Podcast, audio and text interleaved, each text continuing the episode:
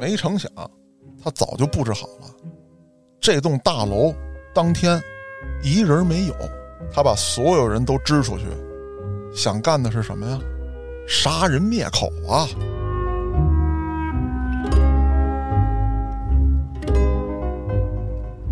这人啊，太深了，太深了，他太狠了，嗯，这都能忍。我公开挑衅，他也是江湖一把大哥，这传出去，他得经受多大的压力？我得小心他。前思后想之后，就不是小心了，我得弄死他。对我得除掉他。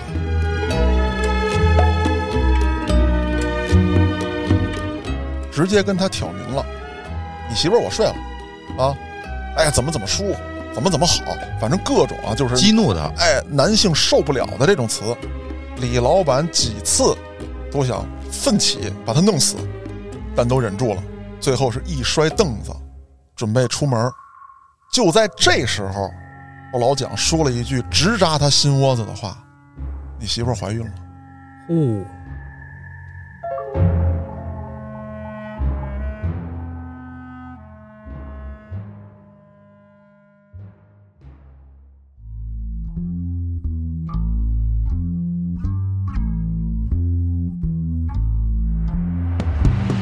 欢迎大家收听《后端案内人》。如果您有比较离奇的案件，愿意和我们分享，可以在微信公众号中搜索“后端组”，里面有小编的联系方式，您可以通过小编加入我们的微信群。欢迎您到群内与我们聊天互动。我是主播嘉哥，小黑黑我是挺爷，咱们三个啊再度聚首，啊，给听众们，犯个罪哎，别介啊，这三人以上算团伙了，哦，这罪就重了。今天主要是给咱们的听众朋友们呢发一个小福利嗯，啊，就是一直有人吐槽说，嘉哥，我们这老点播案子你老不说啊，今天呢咱们就说一说，说 说哎，而且呢，今天这个案子呢跟挺爷擦边儿，不是沾边儿 啊，擦边儿，那为什么这么说呢？因为咱们今天讲的呀，是一个犯了重罪被枪决的检察官。哦，哎，挺爷要解解气，厉害了，别别别，怎么秒怂了？ 对，不能这么说，是吧？嗯，不是，针对这种邪恶的检察官，对，那受到惩罚自然是解气的。啊对，哎，得这么理解啊。呃，那这位听众呢，给我的词条是“双鸭山蒋英库”。嗯，我一听双鸭山，熟啊，东啊北，对呀、这不是我四大爷家吗？嗯，我四大爷怎么能允许这样的人存在呢？是啊， 啊，当然了，这个人实在是太牛逼了，我四大爷也管不了啊。但是这个蒋英库啊，他是双鸭山人，但并不是在双鸭山当的检察官。啊，嗯，这里面的事儿，哎，咱们一点点说。首先来讲呢，我查了很多的这个报道，没有说蒋英库的年龄。我推算了一下啊，他被执行死刑的时候，二零零一年，哦，哦，那已经二十多年前了，对他执行死刑的时候呢，有人说是这个啊四十八岁，有人说是四十九岁，那也就是说上世纪五十年代初生人，嗯，只能这么大概的估算一下。是，那咱们都知道啊，这个上世纪五十年代生人啊，他的这个呃家庭一定不太富裕，是那会儿有自然灾害，对嗯他们家呢生活在东北农村，嗯老两口呢就是当地农民，他行三，上面一个姐姐，一个哥哥，下边还有一弟弟，嗯，这一家六口人呢，呃，生活是比较艰难的。是，从小呢，这个大一点的孩子就得跟着干农活儿，衣服呢也是，哎，小的们捡大的们的。那这里头就有一个问题，就是不是说一家哥四个，他有一个姑娘啊，嗯，也得套着穿，没办法，谁给小孩做衣裳啊？就不分性别了呗。对，嗯那只是说，哎，这个男孩儿你不能让他穿裙子，那姑娘你也没裙子，就都是裤子褂子，那那会儿刚建国，估计穿裙子的也不流行穿裙子不多啊，啊。对，好在啊，这个人说了，这个东北叫饿不死人啊，什么拿瓢就能捞鱼啊，拿棒子打狍子，反正人是参鹿茸乌了草，哎东北三宝啊，饿不死人，但是生活条件也比较艰苦，那地方它冬天冷啊，嗯，是挺不容易。为什么说东北人他热情呢？就是说这个生活条件不易，大家都互相帮助，哎，比较热情。但是这个蒋英库啊，他就不像东北汉子。第一，这个人生的呢，小时候瘦小枯干；哦，再有一个从性格上来说呀，很孤僻，不咋爱说话。我给大家举一个例子，大家感觉一下这个反差啊。就是我坐火车去东北的时候，这一路啊欢声笑语，哦，就是你认识不认识的都得跟你过来侃两句，包括这个你走在大街上，哎，也是认识不认识的，你过去聊两句，聊两句就聊两句，包括那个做买卖的，你比如说摆摊儿的，搁咱这边儿你不买我东西，你老跟我瞎侃什么呀？是，我出于礼貌回你两句得了。嗯，那边不是，啥买不买的聊呗，人家一边跟你聊着，也不耽误手里这活儿，嗯哎，反正就是其乐融融。可是这蒋英库呢，就比较各色，不跟人说话，性格也孤僻，但是说呢，也没有到一个让人觉得说这孩子有病嗯，啊，就是也知道打招呼，哎，四大爷您来了嗨，啊，就就是打完招呼没后话了。对，嗯不爱说话，啊，不爱说话，也不爱凑热闹。平时这个不帮家里干活的时候呢，自己就找一树底下就蹲那儿。这能看出有点病了，已经。嗯，看蚂蚁，反正干什么都有。你搁现在来说啊，我分析这孩子可能有点这个自闭症或者怎么着的哦，嗯，啊，有点这感觉。那家里你想啊，这个生活条件，刚才我说了，没病没灾儿就得了，谁管你这个自闭呢？还是说这性个格好不好？哎，对你还是社社交牛逼症呢，这就无所谓了就。慢慢的，随着这孩子大了，哎，差不多到了这个八十年代了，不想种地，而且那时候啊，咱们的这个国内外局势哦嗯，相对来说比较稳定了，某大帮派刚刚被剿灭不久，哦，社会秩序恢复正常，而东北作为共和国长子，也是在这一时期啊大力发展，还没有走向这个重工业的末路。那还是最辉煌的时候。，对啊，嗯，到处都是机会。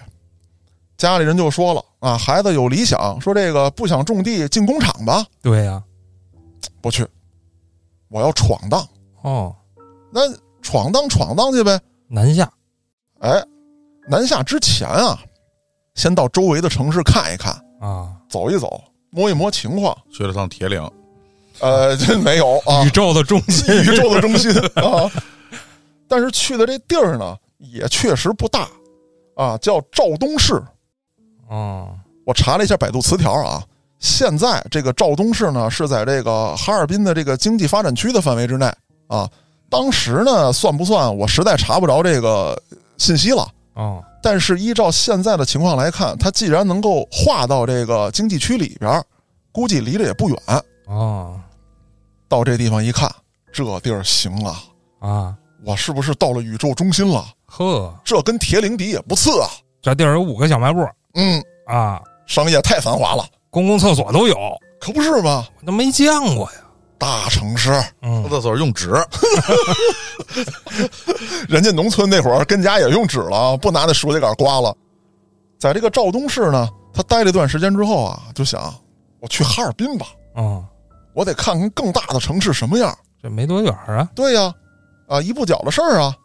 一到哈尔滨，下了火车，我的妈呀，我出国了吧？有俄罗斯人！啊，这建筑物，对呀，嗯，我我是不是到了莫斯科了？这门怎么那么高呢？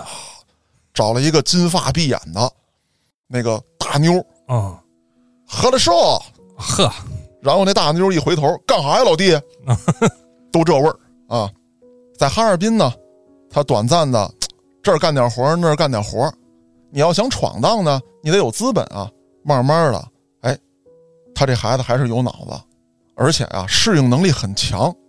咱说了，他小时候呢，跟有那个自闭症似的，嗯，哎，这出来一闯荡，能言善辩。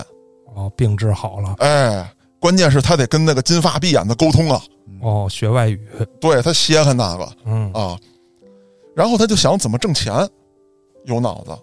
东北这个地方啊，幅员辽阔，资源丰富，而且这个农副产品非常的棒嗯，啊，可以说这黑土地啊，我原来就说过，就除了你往里面扔钱它不长之外，你扔什么它自己就长，是那玩意儿太厉害了。但是当地的农民呢，不会卖东西，哦，他想到辙了，集点资，拢点钱，我给你们这个农副产品啊挂上商标，哎，咱们当品牌卖，先往这个哈尔滨咱们整一整，这不就去的哈尔滨吗？对啊，啊，从别地儿往哈尔滨哎对整啊，从他老家呀、双鸭山什么之类的，那整一商贸公司呗，就是对嗯，刚开始呢，这个注册资金也不大啊，那会儿呢就是鼓励大家你挣钱啊，啊，赶上好时候了，银行也给你贷款，带五块， 哎，嗯，还六块八，那那会儿八十年代啊，贷也贷不了多少钱吧，几千块钱也就，对啊，但是够了，嗯，而且他回老家收农副产品，人家信得过他，哦，你先卖去，你卖完再给，我钱，哎，这么着货源他解决了，这第一笔买卖做完了，这个当地老百姓一看，你他妈真是那个呀！嗯，比我们搁那个自由市场那天寒地冻的，那那卖的高多了，这价儿是啊，那个鱼冻完了也不用冰箱啊，嗯，你扔地上几几秒钟啊，天然的保存条件， 对啊，啊，冻好了之后，那个你知道东北卖这个鱼啊，它有一特点，尤其是卖带鱼，你离远了看啊，跟那个武林大会这个刀枪架似的，它那个鱼一冻啊，它不不是是硬着，都硬着，然后那带鱼呢，它是扁长的，嗯，跟个他妈大砍刀似的，他戳在那儿立着卖。那在菜市场都是这么卖的。他呢，其实就给装了一个这个跟塑封袋似的那玩意儿，上面打上这个产品名字。其实说白了也是三无产品。你到这个大城市一卖，人家觉得你这个像样儿，高端，而且我春节送礼，哎是吧？拿得出手，哎，有模有样儿，这么一整，这买卖就做起来了。之后呢，他准备考察学习，说咱这边儿啊不行。他怎么知道咱这边儿不行呢？当时有大批量南下的，嗯，一回来，老铁，我跟你说啊，哎呀，就广州那一带，啊，我的妈呀！我跟你说，你别看哈尔滨这个啊，一叶障目啊。你看这电子表，哦，会自己报时，会说人话，你见过吗？三点半嗯，没有吧？该喝下午茶了， 哎，这这太这太牛逼了！这这这这玩意儿怎么弄啊？好多人都会觉得我把南方的东西弄过来卖，但是这个蒋英库想的不一样，他们有这个砍刀带鱼吗？我弄过去，大哥别，人那边挨着海，啊，你冷静行吗？而且而且容易化，反正呢，他去了一下南方的这些城市，广州啊、深圳啊什么之类的都去了一下。虽然说呢，并没有打通南北贸易，但是他看到了真正的公司运营搞贸易怎么弄。嗯，学习了先进的经验，没错，那你想啊，他已经有了一定的这个资金积累了，又到南方这个经济发达地区镀了层金了，嗯，那买卖肯定是越做越好啊。成立了商贸公司，还成立了一个这个专门弄这个瓷器的公司。哦，哎，开始做买卖。咱又得说回来，社会风气啊，对人的影响太大了。嗯，怎么说？你说国家开放啊，鼓励大家做买卖，理论上来说是件好事儿。但是咱们讲过好几期节目都说呀，这一时期就是刚刚改革开放的时候，甚至说再往前倒一段时间，八十年代末啊，这个时候大家有了经济头脑了。可是你这个在政策上面呢，没有很好的制定相应的规定，都是摸着石头过河啊嘛，对，嗯，那有一些公职人员，人家就该琢磨了。你说这钱怎么就让你们给赚了？我们呢？对呀、这搁过去你们都都是投机倒把分子啊，是啊，怎么摇身一变成了大老板了？你们怎么成了主流了就是，你不得安抚一下我受伤的心灵吗？啊？您说个价吧，哎，就开始干这事儿了。啊，这个蒋英库也认为我现在摇身一变成了大老板了，结果随便来一个，咱都甭说穿观音儿的，来一带红箍的都弄我。就敢跟我要钱，啊，收我点卫生费。咱看过一部电影，陈佩斯老师拍的《二子开店》，那老太太带一红箍到他这儿卖苍蝇拍来，你不买就扣你卫生分，罚你款。嗯这种现象当时在全国范围之内非常普遍。那很多人选择的是什么呢？哎，我巴结巴结上面领导，嗯拿钱消灾，哎，或者说呢，老子他妈不干了，这世道没法弄。蒋英库也想说巴结上面，但是他发现啊，这是一个填不满的窟窿。嗯你认识了所长啊，你再把底下这帮小兄弟们糊弄好了，可以，没问题。那你做买卖的时候，难道就没有跟别人有点这个商业冲突吗？抢抢生意，结果人家那边认识局长，无论是说从专业程度上，从这个资金实力上，本身这个项目就该是你的，就因为人俩人关系好。那还有市长呢，对呀、省长，嗯，嗯怎么办？如果说这个官儿是我当呢？哦，哦，这就跟那黑社会去竞选似的，对，但是咱得说啊，这官儿是你想当就能当的吗？嗯啊，虽然说这个有腐败现象，咱就说啊，你买官儿卖官儿，那也得说你有没有那个实力，你有没有那个背景，嗯，也不是说谁花钱都能买到这个官儿的。赶巧了，这个肇东市在九十年代初的时候，有一波社招公务员的考试，啊，当然了，那个时候的考试肯定跟现在考公务员儿那差远了。象征性了，哎，难度也比较低啊，就是我们挂一幌子，准备开这档买卖了。哦，那这个蒋英库一下就把握住这个时机了，入了门了，对，而且他还在这个考试的这些人里面啊，极具竞争力。哦，为什么？因为很多人当时觉得我不想当公务员，不挣钱，嗯然后我还得拍领导马屁。那去考公务员的这些人，无非就是说，哎，给我们家孩子安排个工作，嗯稳定点儿的这大老板啊，带资进组，对呀、我是有目的性 的，没错儿，而且他早就打点好了，一来喽，那甭说了，早传开了。蒋英库听说了吗？嗯那大老板当公务员来了，啊，这他怎么当公务员来了？好家伙，厉害啊！找机会咱认识认识。是不是破产了？呃不可能，人家三万，我操，他给三十万，嗯，嗯，这玩意儿咱说不好听的，就跟打牌一样，你分明知道自己手里三个枪，对方是这个两个 K，人家啪上来压一手十万，您没有，啊，嗯完了，对吧？嗯，碾压你。那这个蒋英库进入公务员队伍之后，咔咔一运作，我要奔司法系统走，挺有头脑，当然有头脑了。就是我读到这儿的时候，我有一个疑问：你说你做买卖的，你怎么不往工商系统走呢？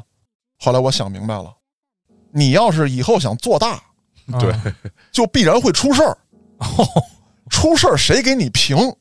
挺严，因为这个说嘛，挣钱的方法都写在刑法书里了。哎，那这个蒋英库当了公务员了，自己还是老板的这个身份啊，就不太合适了。啊，他呢，就找了个律师，啊，听说北京有一个阿挺律师，挺牛逼啊。当然那个时候挺爷还在上小学啊还在游呢，啊，时间已经到九十年代了，哦，九十年代了啊，还游 的，游不完了，迷路了。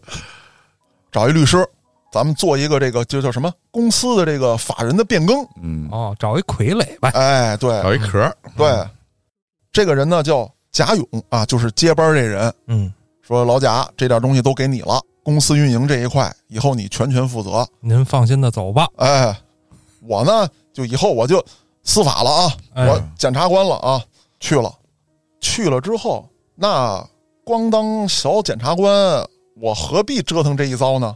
我得往上爬，往上爬的这个道路啊，对于他来说啊，很简单，可能对于别人来说比较难啊。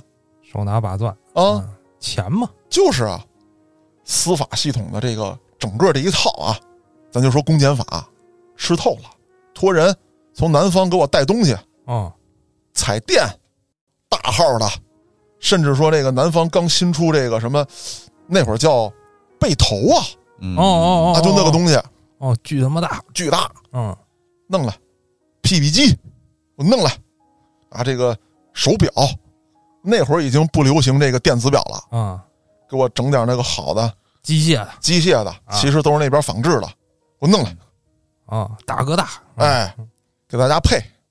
甚至他还有什么样的手段，就是我诚心制造点事儿，比方说吧，黑老师，咱俩关系不错，嗯，原来一个村儿的，但是你这人啊劣迹斑斑。哦，我说这样，黑老师，这仨月你开个价，这仨月什么意思？你进去待仨月，我给你开工资。哦，给你制造业绩对，啊，那我去了，那就是啊，嗯，这么着，我这边儿啊一公审这人，检查的嘛，哎，那边公安一抓，咱们冲点数。好家伙，那个尤其是上头一下文件的时候，嗯，这个姓蒋的弟兄们啊，哥哥们都不用着急，咱们这回指标多少人啊？我一人包了，哥几个接着奏乐，接着舞。你们是犯罪率有点高啊，不，他是上面有指标对，啊，啊。你比如说这个完成业绩，完成业绩，你打架的必须给我抓多少，或者说呢，就是说，哎，我必须拘留多少人，啊，必须这个判多少人，啊，他有这样的一个指标。他其实上头下这命令呢，是为了让你们加大执法力度，别老这个徇私情儿对，啊。当然说这个指标呢，可能看似比较粗暴，而且呢，也被这个姓蒋的呢钻了空子。这一看，甭管是法院的，还是这个公安的啊，包括自己本单位检察院的，一看这这以后什么都不怕了啊，啊！你随便下指标吧，这个老蒋一人都摆平啊。啊，这人是那个啊，以后得跟他多走动。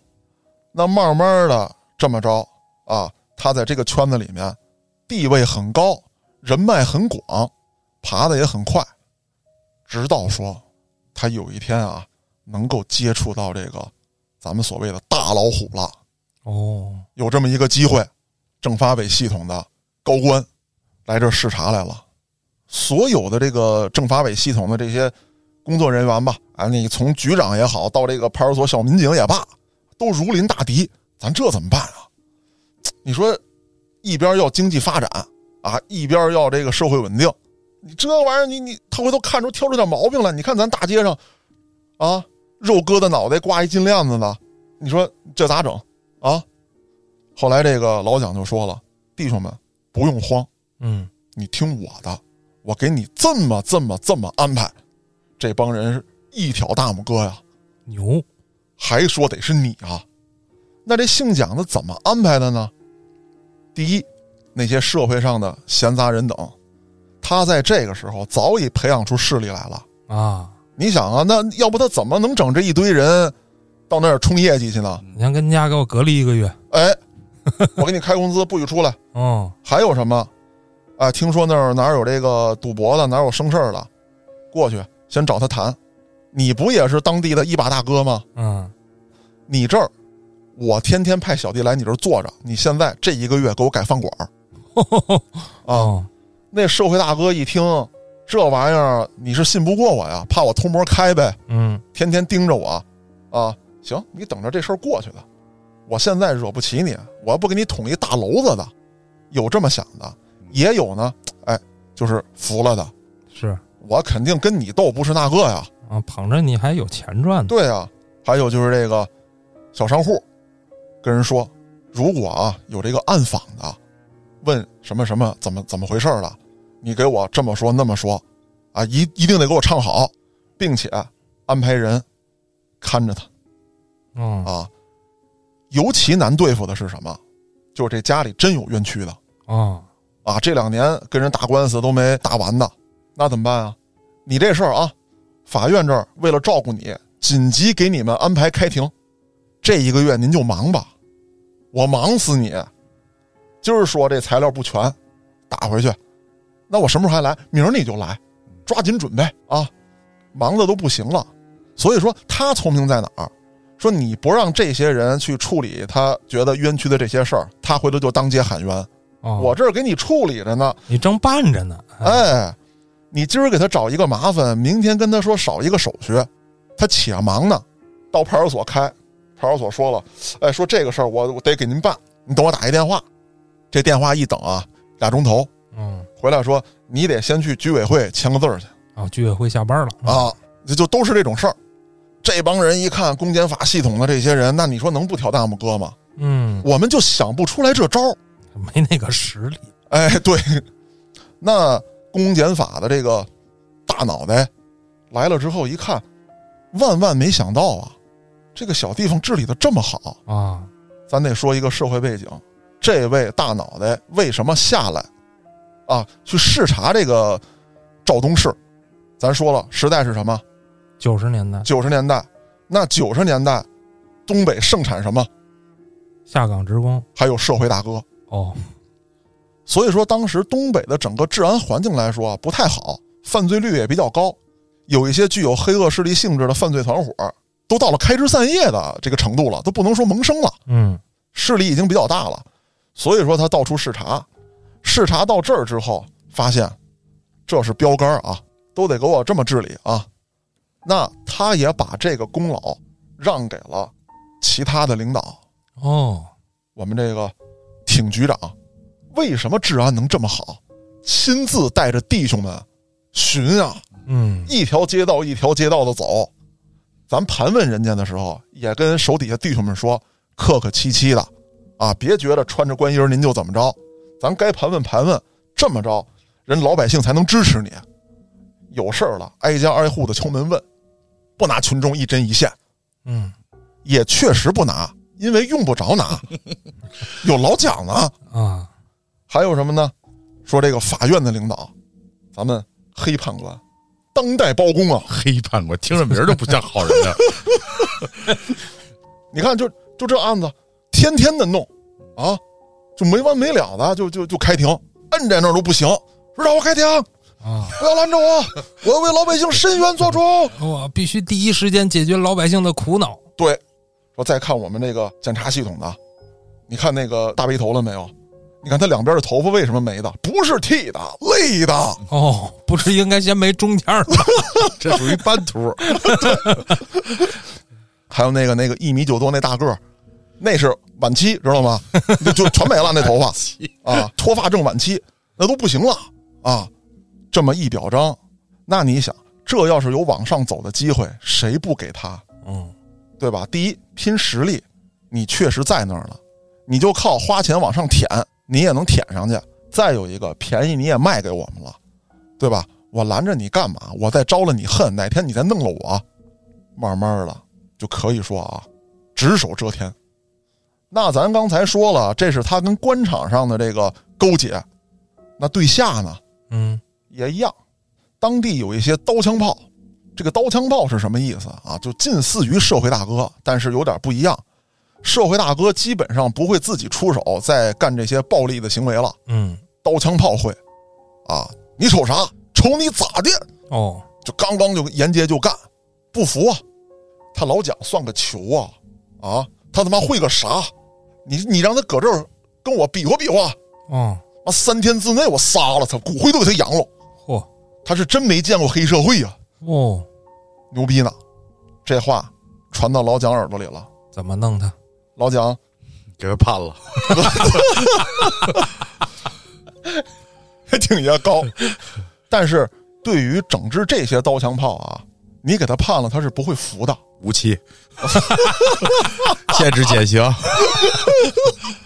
挺爷还好啊，还好你没有走上那条路啊， 我他妈服了，我他妈服了，我操！那他是怎么做的呢？我要用你最擅长的方式干趴下你，哦，你不是要比划比划吗？跟手底下这帮人说，弄他，哦，并且约地方，场地你来挑，而且他有战术，啊，一般情况之下啊，这个夏天他们不约架，咋了？热呀？热，就这一个理由 吗？你听我说呀，啊，冬天约，然后迟到半小时，给战斗力，战斗力冻没了是吧？锐减啊，来了之后，这边呢这个大棉窝子、手套子什么的捂的倍儿好，还不打，为什么啊？就是东北这个约架呀，它有一个这个习惯，嗯，就得先盘盘道，他哪儿不盘道啊？上来就干啊？就是为什么盘这个道？就是他们还有点这个，就是过去这个江湖这感觉，啊就是我得发有义之兵，不能兴不义之师，哎呦，都刀枪炮了，还管你这个那得讲江湖道义啊啊？啊！就是说我为什么干你啊？这个你太牛逼了，或者你得罪我了啊？如何如何的？我不是说我就跟这儿行凶的，我不是干这事儿，其实是啊。那老蒋他们怎么说呀、就是你有什么冤屈，你跟我说，我给你解决。接着跟他聊，再聊这个二十分钟，对方就不想打了，哦，然后谈崩了，过去就一顿歇，我主要还是耗时间哎，啊，大哥腿麻了，想跑都跑不了。拐不了弯儿了。啊鞋冻上 了，那打完架，后续的事情就来了。一般情况之下，社会人与社会人打完架之后，那咱说不好听的，这个受多重的伤，身上挨几个窟窿，那是你活该嗯，啊！你混的就是这条路，没有报警的。 主要是泡了给你赔无期。啊，对。但人这边不一样啊，人这边是老蒋派过去的 啊，进去还拿工资呢。啊，打完就完了，全都弄走。那你想之后谁还敢跟他约架呀？哦，这是对这个黑恶势力的，对老百姓也一样啊，没有好的。过去之后让你干嘛你干嘛，不让你干嘛你就不能干嘛。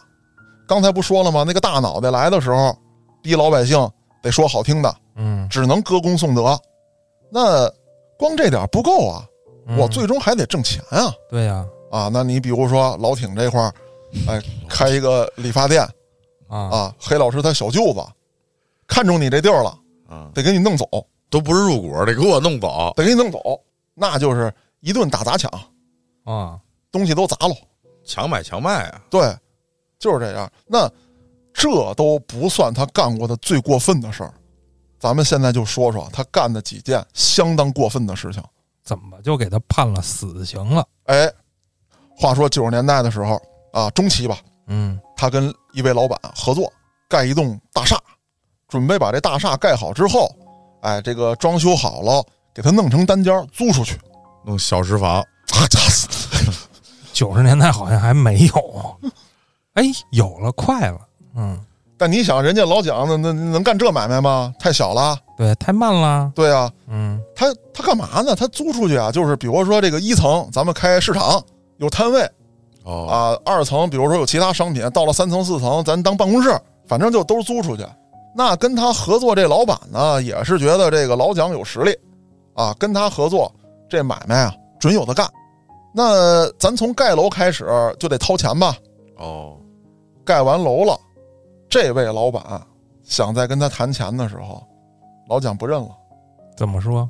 第一，人家盖这楼，人家自己垫付呢，就是说，哎，地皮啊，有我老蒋这儿我能弄来，嗯，盖这楼你花这钱，比方说盖这楼啊，花了这个一千万，咱俩怎么分股？啊你把钱垫上，盖完楼之后我给你结账，我把我那股给你入进去，然后咱俩再走手续什么之类的。老蒋掏股快，占百分之五十股份， 哎，嘿本身啊，跟他合作这位老板也知道，你肯定是拿的少，但占的多。嗯但是说你不能不给吧？我操，这太过分了！找一回你给我搪塞了，找两回你给我骗走了，啊，那咱俩就翻脸吧。我能干这档子买卖，我也是有一定实力的，那当然了，我是敢跟你拍桌子的人。就像说这个老虎可以跟狮子合作，但是你小兔子你别跟老虎合作嗯，啊！你擦你屁股了给， 啊，对啊。那这俩人谈崩了之后，跟他合作的老板就说了：“说你看我把不把你的事儿抖出去？哎呦，我是商人，我就为挣钱。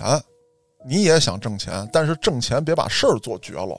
那我可不简简单单是个商人，哎，懂法律， 我还有团伙，嗯，对喽，他就想到了一个办法，而他想到的这个办法，我觉得啊，跟他前面所做的所有的事情比起来，这个办法太低级了。嗯他就觉得我不能用这个法律手段去弄他，啊，只要他这张嘴还能张口说话，对我就是威胁，对，除掉他，把自己手底下小弟找来了，跟他约谈。他说：“老板，啊上回你们已经撕破脸了，这时候再约谈，兴许他不会来了。说你这样，你给他约到我办公室，我上班的地方，他肯定敢来；第二，你跟他说我要给他钱，结账，让他来。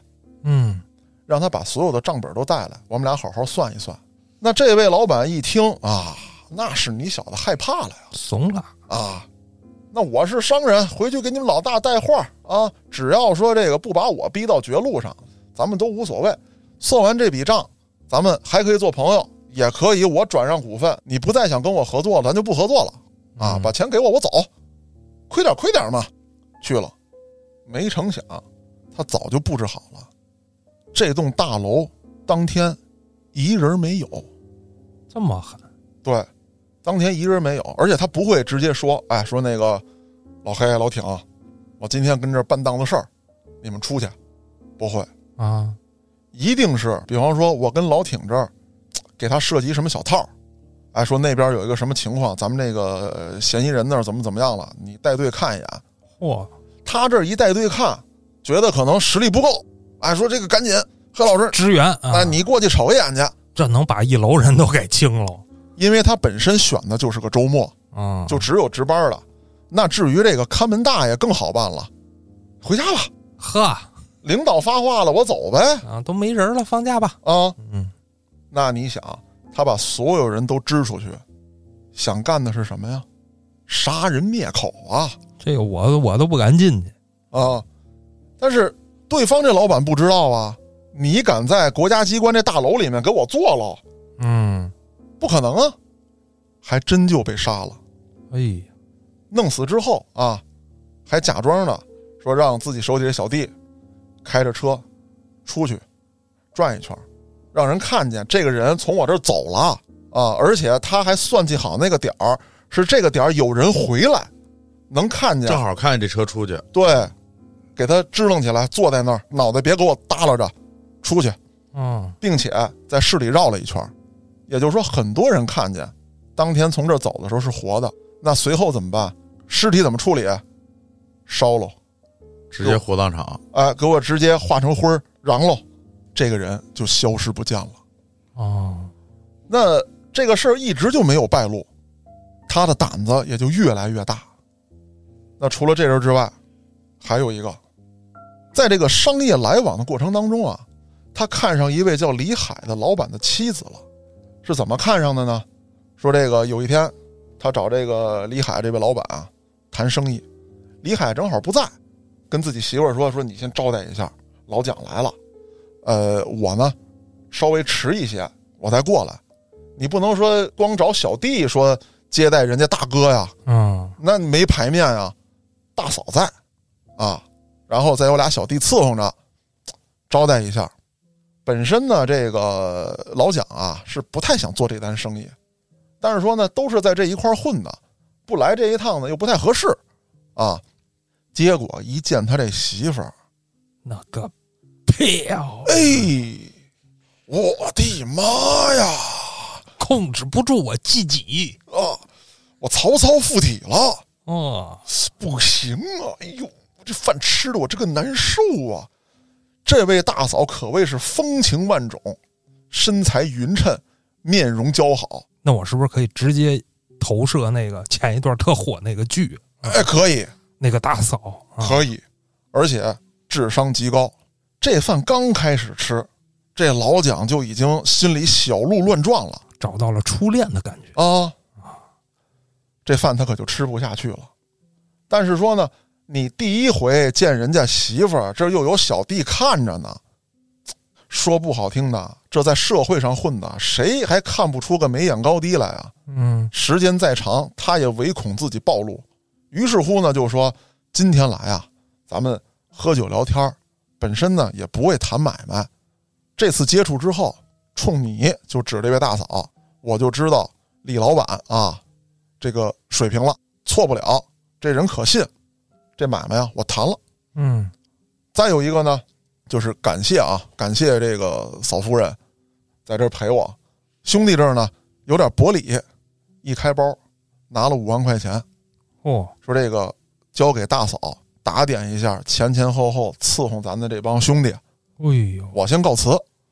结果第二天就把这个买卖谈成了，发合同给他发，那个给那个谁北京请来那位阿挺律师啊，打电话让他带着合同过去签。嗯但是他有一个鬼心眼子，就是只要这位李老板找他，我有事儿跟我律师谈。但是谈完之后，这律师一回馈，那我得跟你这对方老板有一个回信儿啊，准挑这个李老板没时间的时候，哦，那怎么办？约他夫人，哎，大嫂接待一下吧。而且每次去都带礼物。当然说了，第一次啊，他只是展示一下自己这个出手阔绰。那对方这个大嫂，她也不是没见过钱的人，那怎么办啊？女人喜欢什么？珠宝嘛，名牌服饰嘛，包包哎，而且当时在东北啊，还有一个特点，东北这个貂卖儿 啊，对对， 这个到现在也是这样啊。我我一直心心念念的就是有一身貂儿啊，哎，现在都得假的假的假 啊，的。对嗯，但是我想说的是什么呀？当时东北这个买衣服啊，有一个特点，说不好听的啊，就是很多跟咱岁数差不多的，甚至比咱们再大点儿的这个东北老哥都知道这特点，就是你花好多钱，其实你还没有买到大品牌的衣服。为什么？他们当时很少有这种这个像商场这种品牌店，嗯高端品牌啊，这个奢侈品啊没有。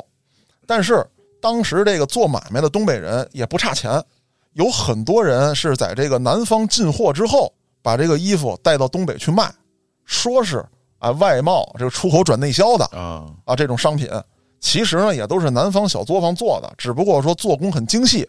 或者仿制那大牌的那些型，对对对，款式也很好看。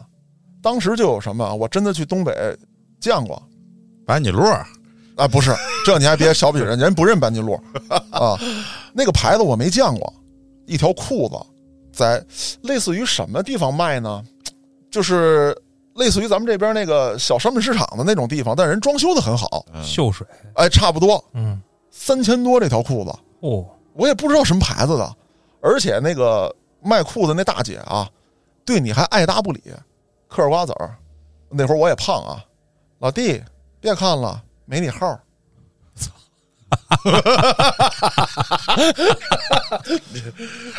哎呀，这个那店拆了你还不得？啊！我这个气呀、我操！我心说话了，我三千多，我买你条裤子，你啥呀？那利维斯刚多少钱一条？嗯，，对吧？虽然说也不是说什么奢侈品，但你这更不是啊。 也许人说的是实话， 号确实不全，嗯当然就说这么一个现象，那这位老蒋就真的会让人家从南方啊，或者从一些这个一线城市，北上广深这样的地方买真正的大牌奢侈品，还有珠宝啊，什么女士手表、项链之类的回来。啊，给大嫂送去。哎，这一来二去的，在这个老蒋的强大攻势之下，大嫂沦陷了嗯，哦，啊。但是咱得说，这个李老板啊，他也不是一般人，他知道自己斗不过老蒋，这个绿帽子自己暂时得戴着。哎呦，这个人能成大事儿，忍辱负重。对啊当时不止他知道，他手里这个过命的兄弟都跟他提过，啊说大哥，我他妈做了他，然后我跑，啊说不要这样，兄弟。第一，你不一定能成功，他的防守太严密了。还有一点不一样，就是说，如果他死了，这是一个公职人员，检察官被杀了，对对对，这全国都得轰动啊，对，咱们谁也脱不了干系啊。现在不是下手的时候。再有一个，我觉得啊，你大嫂只是暂时迷惑了双眼，有一天她会幡然醒悟的。咱们报仇不晚。嗯至于这个大嫂对我的背叛，说不好听的，这是我们两口子的事儿，我要去做，也不能让你去。哦，还是我能力不行。对，那这时候的这个老蒋，他飘了啊！他一看，老李，你不可能不知道这点事儿啊！这你也能忍？啊，我都留了草莓印儿了， 挺爷，你太坏了，我操！我得试试你，约着跟你聊天儿啊，潜移默化的把这些话送给你，然后把这些话递给你之后，我还接着跟你谈买卖。这位老李呢，就是只跟你谈买卖，不跟你聊别的。谈过几次话之后啊，老蒋害怕了，啊，这人啊太深了，太深了，他太狠了。嗯这都能忍，我公开挑衅，他也是江湖一把大哥，这传出去，他得经受多大的压力？我得小心他。前思后想之后，就不是小心了，我得弄死他。对我得除掉他。那他是怎么做的呢？故技重施，哦，给他约到办公室。而这次，他没有让所有人都离开，哦，他自己培养的这个小弟也有公职人员，有警察，啊，带枪的，给这个李老板约来之后，直接跟他挑明了，你媳妇儿我睡了，啊，哎呀，怎么怎么舒服，怎么怎么好，反正各种啊，就是激怒他，哎，男性受不了的这种词，李老板几次都想奋起把他弄死，但都忍住了，最后是一摔凳子，准备出门儿。就在这时候，这时候老蒋说了一句直扎他心窝子的话您说我学学。：“你媳妇儿怀孕了。”哦，我操！这李老板当时就忍不了了，高喝一声：“我操你妈的！我他妈整死你！”嗯，就在这时候，办公室的门被一脚踹开，梆就一枪。太凶了，就等他那个发发飙呢。对何必呢？你给我一痛快的不就行了吗？还得先折磨我，对啊，他不奋起的话，没法造成这种正当防卫，这能叫正当防卫吗，大哥？他肯肯定是要造成那种假象嘛。哦，那我主动去打他，那警察都在对吧？我没有由头啊。对，因为什么呢？就是我是这么分析的这件事儿：第一，他很难再去制造一次这个全楼没人的机会；第二，已经有一位老板是在见过你之后消失了，就是人们很难不去这么猜想。而且这次呢，你跟人家媳妇儿有染这件事儿，在江湖上已经传开了啊，就是很多事儿都会指向你。哦，那就制造了一个他要来杀我，然后呢，我的执法人员给他击毙了对，啊。那在网上呢，我对这一段呢看到了这个有一些不同的阐述。嗯，有人说是他自己安排的小弟，在这儿把他打死了啊！打死之后开枪打死，给拖出去了。有的说啊，他安排的这个其实也是他小弟啊，但是是公职人员的警察，能正式配枪的。我觉得第二条，也就是刚才我叙述的这个是可信的，嗯，因为你在办公楼里面开枪把人打死，你就没法秘密的再去火化他，这个是不合理的。而且你还有处理现场的血迹啊什么之类的，也没有必要非在办公楼里了。对，我要是真想说直接给你啪啪了，我约个人少的地方不好吗？没错，啊他也肯定会去，对这又不像第一个。对。那之后这个人啊，也是火化了，嗯，赶紧快速走流程，快速火化。正规火化。是、哦人家人家媳妇儿可能都不追究了，是不是？本身来讲，他媳妇儿是想维持这种不正当关系，她没有想让自己的丈夫死，而且本身她跟她的这个丈夫还有个孩子，这孩子爹可就没了。但是你说发生这种事儿，他还敢追究吗？对啊，不是，他也不会，人家俩人毕竟有那也有那层关系啊。嗯嗯，那网上有一个说法啊，说这个李老板是被暗杀了，暗杀之后老蒋散出风气，说是李老板逃跑了，欠债而逃，这个不可信啊。我看到的就是跟我这个说法一样的比较多，而且我觉得呢，我这个说法也更合理嗯，啊。怎么这个事儿最后没没有破案吗？不，这个事儿是破案了的，但是说在报道当中只是提了他这个，因为咱都知道新闻报道不会很细致的去梳理案件的很多细节。啊就是我找这些案子的时候呢，呃，找出处其实很难，就是当看不到新闻报道的时候，那就会呃看一些，比如说你搜这个百度词条等等出来的，我觉得这是第二可信的。那再往下一档，就是当时这个一些人爆料人啊，他的帖子还能留着，没有被删掉的啊，这也可能相对来说可信一点儿。那么第四档呢，就是一些真正的这个所谓的传闻了，甚至他写完这篇文章之后，他自己都会注上什么来源，什么大家分析着听吧，就类似于这样的话的。我觉得这是第四档了。所以说，当收集这些内容的时候，就能看到，哎，说法不一。当然了，也不去完全否定人家的这些说法，大家也可以做一个判断。那么在正规报道当中罗列出来了，就是他有这起案件，就是他确实杀害了这个人，这个不是杜撰的，只是有一些细节说不太清楚。那咱们接着往后说，人家这娘俩啊最后也没有办法，知道斗不过你，自己这个老公留下的财产也被他侵吞了。哦，这个老蒋也觉得把这样一个女人留在身边儿比较可怕。玩腻了，也不是他害怕呀。对啊，你想啊，杀父之仇，咱先别说这女的，嗯，这孩子哎不是？我觉得从这女的出轨开始，其实她已经就对她老公就就那么回事儿了。我觉得，只是因为有孩子，还有一个一个这个牵绊而已，或者维持这这种关系。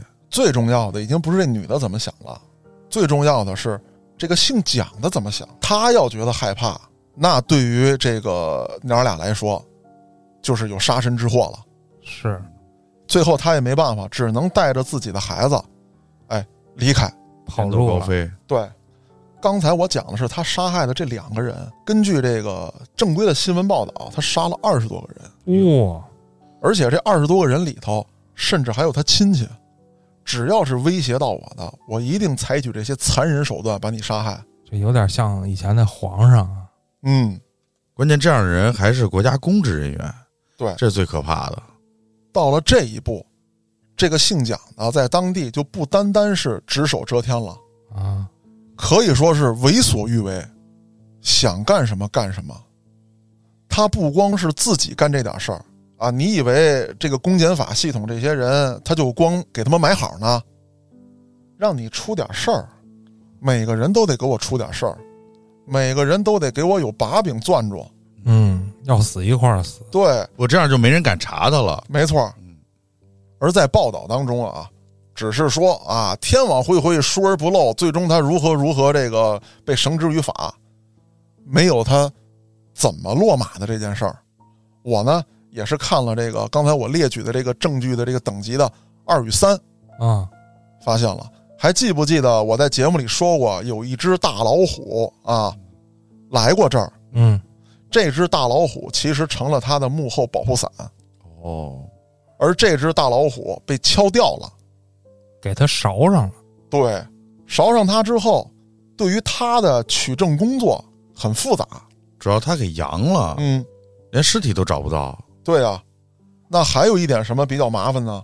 就是他周围这帮人，除了受他恩惠之外，小辫子又被他攥在手里面，那这项工作就太难了。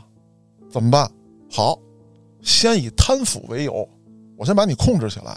大老虎既然被敲掉了，那你指定是跑不了，啊，我找你问话太正常了。关起来之后，放出风去，这人已经在里面开始乱咬了。哦，谁有事儿啊，赶紧，一个是检举揭发他，一个是自我检举，比较轻的咱还都没事儿。再有就是他手底下这帮小弟，一听说，哎呦，大哥被抓了，要完犊子，树倒猢狲散，哦，那这时候谁跑就抓谁。主要是那些罪过轻的就得上赶着就先承认错误去了，对罪过重的就都开始睡不着觉了。对，那被他残害的这些人的家属，这个时候终于看到曙光跟希望了。那这肯定是第一梯队啊，那纷纷绝对举的报啊！嗯，证据收集完了，就开始对他的审理工作了。审理工作也相当困难，啊，刚开始的时候，他也是负隅顽抗。我就想说，他搞这么多年政法，嗯，他对法律多少他是有些精通的对，啊。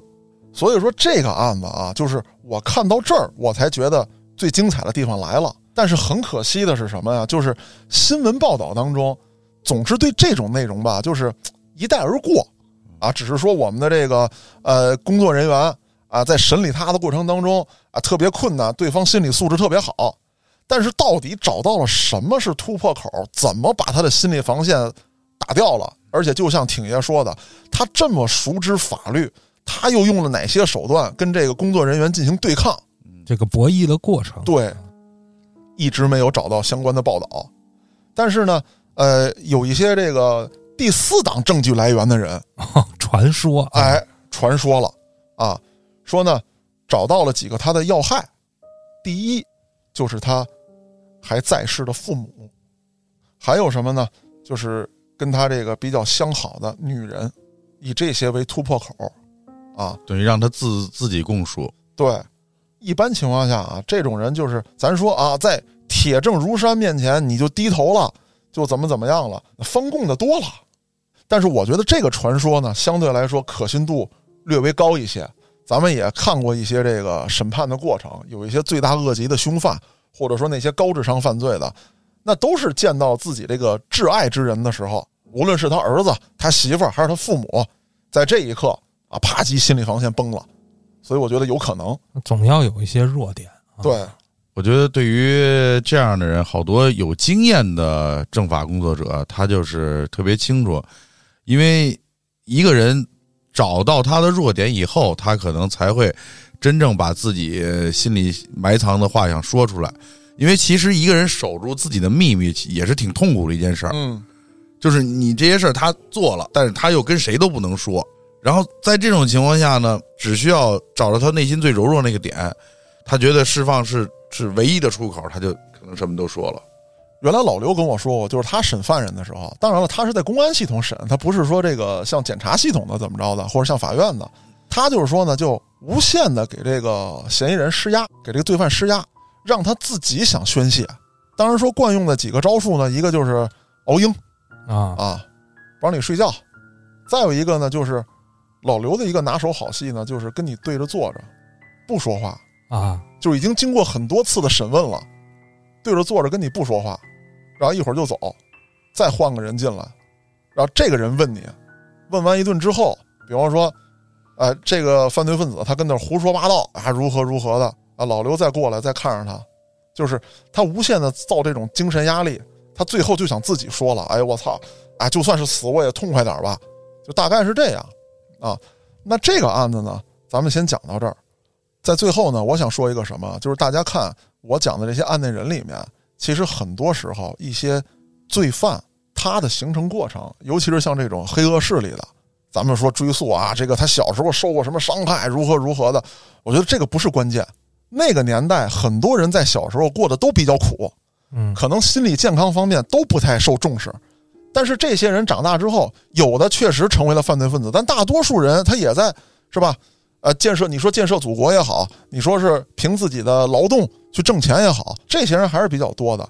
那造成这些犯罪分子出现，尤其是黑恶势力出现，还是在当时一个嘶不太这个严谨的环境当中，就比较混乱，管理上啊、司法上啊，包括一些商业往来的这些规矩上啊，没有健全，才给了他们钻空子的机会。嗯那么在后续的节目当中呢，我也会穿插着安排一些听众朋友们一直想听的、点播过的案子，奉献给大家。我是主播嘉哥，咱们下个案子再见。